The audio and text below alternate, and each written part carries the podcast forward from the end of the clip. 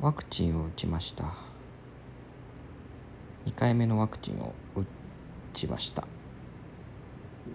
で今2回目のワクチン打ってからだいたい48時間ぐらい経過したところなんですけど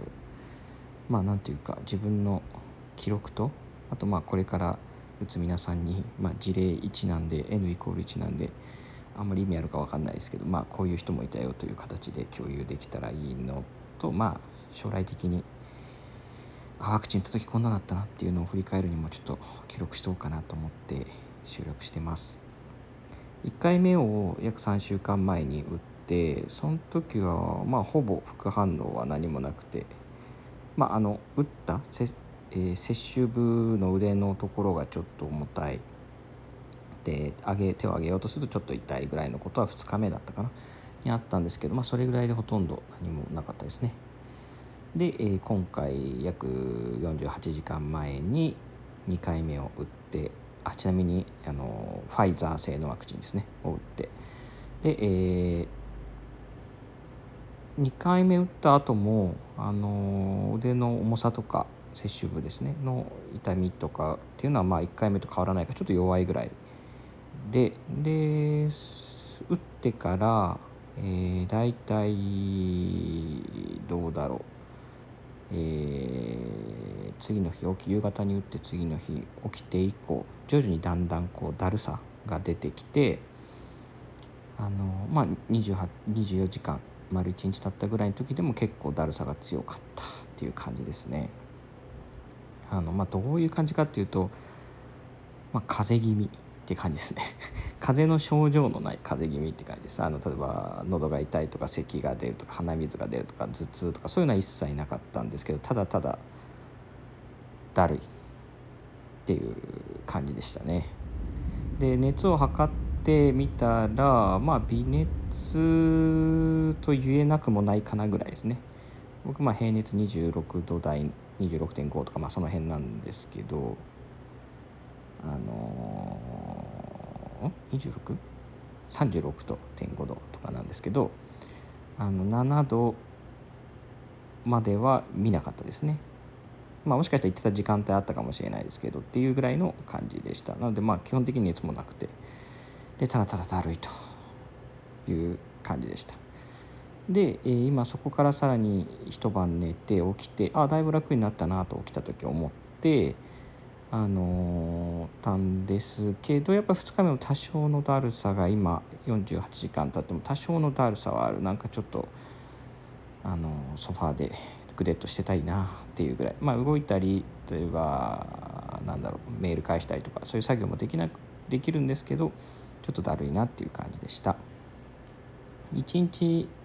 目昨日になりますかね。接種した翌日は結構そういうなんか作業したりするのも辛くってあのー、そうですねテレビとかもあのネットフリックスとかも見てたんですけどあんまり長く見てるとちょっと疲れてきてもういいやってなってしまうような感じでした。でまあもうそろそろ今48時間経ってまだちょっとだるいけどまあ抜けてきたのできっと今夜今夜というかあの2日経った日の夜とかまあ3日目になればもうほぼ完全回復と言っていいんじゃないかなっていうような感じです。まあ参考になるか分かりませんしもう打った方もいらっしゃると思いますしあのとりあえず記録のためにもお伝えし記録のためにもあの 共有しておくのはあの、まあ、今後のためにもいいかなと思ったので収録してました。でじゃあその副反応の話はそれだけなんですけどあの、まあ、昨日一日すごい倦怠感だるさがあって、まあ、そのさっきも言ったようにネットリックス見たりしてたんですけどだるかったんで結構途中からベッドでゴロゴロしてたんですね。でなんかその映像を見るのも辛いし、あのー、本読むのも結構辛いと。で普段は大体そういうネットリックス見たり本読んだりが休みの定番なのでそれができないと。で何してたかっていうとあのポッドキャストを結構あさっていろいろ聞いてみたんですね。ポッドキャストだと結構耳で聞いてればいいだけなので結構気楽にできるのでいろいろこの機会にと思っていろいろ聞いてみましたでしばらくいろんな日本のポッドキャスト聞いてその後そうだと思ってちょっと英語のポッドキャストとかも聞いてあの英語のポッドキャストの方が、まあ、その英語を聞かない聞こう一生懸命聞こうと思うとなかなか疲れるんですけどただ流してるとなんとなく頭で理解できる範囲って僕の場合あの3割ぐらいなんで情報量が少なくて、まあ、なんとなく聞き流すのにそれはそれでいいかなみたいな。はい、それで、えー、いろいろ聞いてたらニューヨーク・タイムズのやってる「ザ・デイリー」っていうポッドキャストがすごく英語が聞きやすいしテーマもあの興味がある内容だったりするのが多いんで楽しいなって思って今後も聞いていこうかなと思ったりしました。おすすめです。ニューヨーク・タイムズのポッドキャスト「ザ・デイリー」ですね。Spotify でもあるしホームページからも聞けたりするみたいですね。であとなんかこう普段って結構社会問題系とかあの、ニュース系のポッドキャストを聞くことが多いんですけどあのそういうの普段聞いてるやつとかももうあの聞き終わっちゃったりしたんでただただいろいろザッピングというかいろんなのを聞いてたらあのなんていうんですかいわゆるこう雑談系というかトーク系のあの方があの番組が結構ありますよねポッドキャストって。あので著名人の方芸能人の番組とかあと一般の方が配信しているのとかいろいろ聞いててなんか普段そういうの聞かないんですよねあんまりこうどちらかというとその硬い番組を聞くのが多いんであの情報収集的な面が多いんですけどその雑談系というか聞いてたらなんかいいなと思って楽しそうだなとかと思ってあので聞いてると喋りたくなるというかなんかあって今日もちょっと収録してみようと思ってこうやって今喋ってるんですけどなんか僕も普段このニュースレター撮ってくださってる方は分かると思いますけどどちらかというとこう何かしらの社会問題とか課題的なものとかについて考えたことを書く話すっていうのがポッドキャストでも文章でも多いんですけどなんかそういうなんなんて言うんでしょうね。雑談的なのもたまにはいいかなってそういうのなんとなくダラダラ聞いてて思ったんですよね。でも何でしょうね。なんか日々あったこと話すとかっていうのもあんまり得意じゃない気がするし自分が。どうしようかなみたいなのを思って別に結論はまだ出てないんですけど。なんでまあワクチンの話もこうやってしてみようかなみたいな、まあ、半分近況報告みたいなので喋ったりしてるんですけど。どうなんでしょうね。あそれでなんか結構聞いててその雑談系のポッドキャストを聞いてていいなと思ったのがあのいわゆるお便りですよね。あのリスナーからの来た質問とか感想とかを読んでそれに対してあの反反応リアリアクションを取るっていうようなコーナーが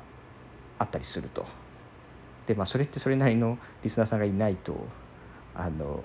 成立しないことなんでしょうけどなんかやっぱりそれっていいなこのなんていうんですか？